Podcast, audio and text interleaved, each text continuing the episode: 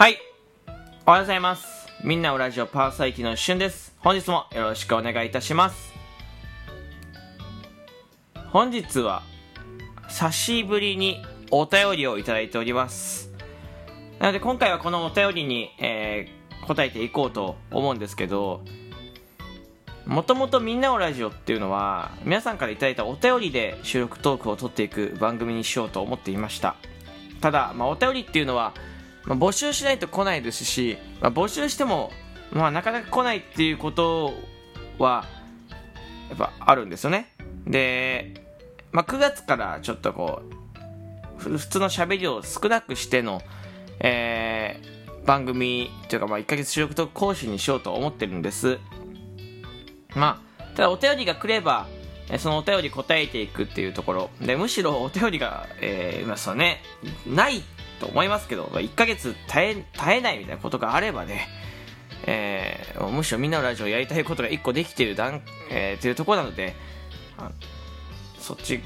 にしようしてもいいのかなと思ってるんですけどあの来るまでというかまあそのお便りで埋まるまでは自分なりに考えながらやっていこうと思っております。まあ、お便りで埋まってしまえばね、みんなラジオはお便りでやっていくっていう、そのまあ、大気本願なラジオっていうかね。てかまあなんか僕のラジオのイメージがそれだったので、一番最初にね、えー、お便りでやっていきたいって、本当に2、3年前とか決めたんですけど、まあ、ずっと収録トークで言うとそれができない段階なので、えー、お便りを送ってるのめちゃめちゃ嬉しいです。で何を送ればいいんだって方あの今日のお便りみたいなのを参考にしてみてください、ーまあ別になんか質問ですよね。質問まあ何でもいいんですけど、えーまあお便り読んでいこうと思います、はい。えーラジオネームうちゃぎさんからのお便りです。自分を好きになる方法や体験談があれば教えてください。ということですね。お便りありがとうございます。自分を好きになる方法また体験談ですね。これ自分を好きになることってまずめちゃめちゃ難しいと思ってるんです。なぜかっていうと、まあ、自分の中にはある程度の人間の理想像ってのがと備わってると思ってるんですよ。人間の理想像。ああいう人間でありたいな。こういう人間でありたい。あると思います。もっと分かりやすく言うとイケメンになりたいとか可愛くなりたいあの女優のようにあの男性俳優のようにみたいな。それって自分の中の理想像の一つだと思うんですよね。でじゃあそれと比べた時に自分はって考えたらちょっとここが可愛くないかもしれない。ちょっとここが足りてないかもしれない。鼻のパーツが目の大きさがとか性格がとかいろいろあると思います。自分を好きになる方法の中でちょっと大切なことがあって今僕が喋った中で一番ダメなことが含まれてるんですけど何か気づきましたでしょうか？あの一番自分を好きになる段階でやっちゃダメなこと、えー人と比べることです。これはねしちゃダメ。人間は人と比べることをやっぱするししちゃう生き物なんですけど自分を好きになることだけをピックアップして考えるのであれば他人と比べたら絶対ダメなんです。理想像を捨てることがまずは大切なんです。そう。もっと言うとまあその理想像を捨てたらもうそのありのままの自分が残るでしょそこにちょっと嫌な自分がそれをあの好きになることなんです。ありのままの自分を受け入れることなんですよ。そう。あのま人と比べたらやっぱりきついしいや自分の理想像なんて追いつかない。まあだからなんか自分を好きになろうとするんじゃなくてその今いる自分をその好きになるんです。ね。好きになろうなろうでは多分一生好きになれないんですよね。だから好きになるってこと。もうその今今その自分を、ね、例えばそうだな。あの自己肯定感を上げるというか、まあ、自分を好きなきっかけがあれば多分ねとは言ってもみたいな。きっかけがないから好きになれないと思うんですけどまあ例えばねうちうちゃぎさんうちゃぎちゃんうちゃぎさんであればこのお便りを送ったことによってえー、みんなおラジオの、ばえー、収録とか1本埋まったと、えー、配信できていると。そんなお便りを送る私素敵じゃない？やっぱり天才かもしれないって思うとちょっと好きになってきます自分のこと。であのこれぐらいでいいと思うんです。これぐらいのことから自分をこう好き好きになるといいと思っててでえっと、まあ、僕の中で一個体験談みたいなのがあって自分をやっぱ好きだなってえっと思うきっかけがあってで今でもそのことを思い出して何かあったらまあでも僕こういうことあるしまあなんかすごいからな僕。僕自分のこと好き好きかもしれないというか、まあ、僕自分のことを、まあ、すごいこういうことあったしすごいし、まあ、僕は僕でよかったないいなって思うこと思うんです。そう今でも思い返したらね。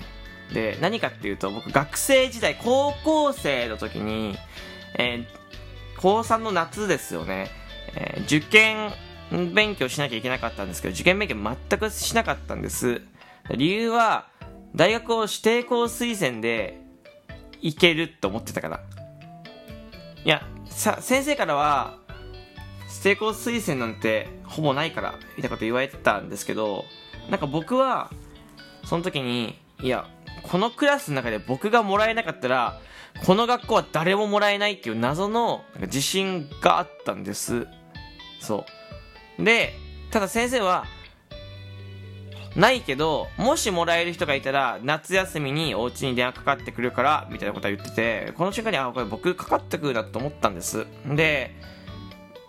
それを自分で信じたまま、夏休み、全く勉強しなかったです。宿題はしてましたけど、それ以外は全くしなくて、みんなが塾に行ったりとか、夏期講習行ってる間に、僕はほとんどしなかったです、勉強。無に等しいぐらいしなくて。そもそも何したらいいか分かんなかったからまあしちゃっていっかみたいななっててであの後から聞いたんですけど親がね本当に心配してたみたいで夜間の大学とかを調べてくれてたっぽくてここの子はこれじゃ本当に大学に行けないかもしれないと、えー、でも仕事をさせるのもあれだし夜間の学校にでも行ってほしいな、みたいな思ってたらしいの。で、それぐらいやばかったらしいんです。で、僕はもうずっと、電話かかってくるだろうな、電話かかってくるだろうなって思いながら、適当に過ごしたわけです、夏休みをね。夏を消費してたわけですよ。そしたら、案の定かかってきたわけですよね。指定校推薦ということで。で僕はね、やったってよりは、あまあまあまあ、まあそうなるよねだって僕もらえると思ってたもんみたいな感覚だったんです。でこのエピソードって僕はすげえなと思うんです。あのちょっと時間を置いてみた時に自分のことなんでかっていうと何の確証もないこととか何の確何のなんでそんな自信があるか分かんないところにしがみついて本当にそれをになったっていう自分が思ってるとになったっていうところ。これやっぱりすごい勘自分の勘すごいな鋭いなみたいな。って思うんです。これを僕は毎回あの何かあったりとかちょっとこう自分が褒められた時とかなんかいいことがあった時それをさらに思い出してとか嫌なことがあった時思い出して、まあ、自分やっぱすごいもんなとかあこのエピソードもあるし今褒められてるしやっぱ僕自分のこと好きだなみたいな感じで思うようにしてます。なんかね一つねこう自分を好きになるというか自分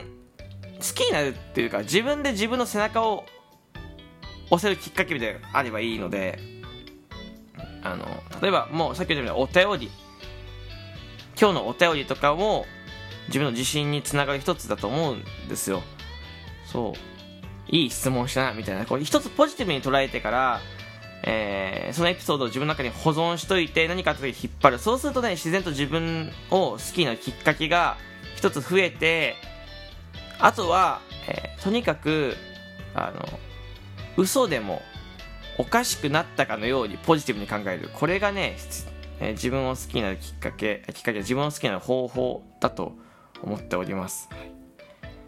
あのなんかとりあえず人と比べない。えー、今のそのままの自分を受け入れる。で、なんかエピソードを一つ作ってそれをきっかけに自分のことを好きになる背中を押す。好きになるというか好きになろうとする。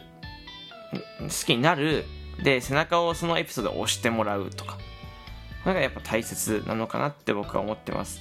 無理にああなろうこうなろうとか自分のことを好きになろうって思うからこそきつくなるので、もうその今から自分のことを好きもうこんなお便り送っちゃう私好きみたいな思うのがやっぱ一番いい。自己肯定感っていうのはやっぱ上げていかないといけなくて自己肯定感が低いのはもう現代みんなそうで僕もそんな高くない方なんですけどやっぱ自己肯定感を少しでも上げると、えー、周りが自己肯定低い分自分の自己肯定感が1個でも上がるとすごい満足度があるし幸福度が上がると思ってるのであの、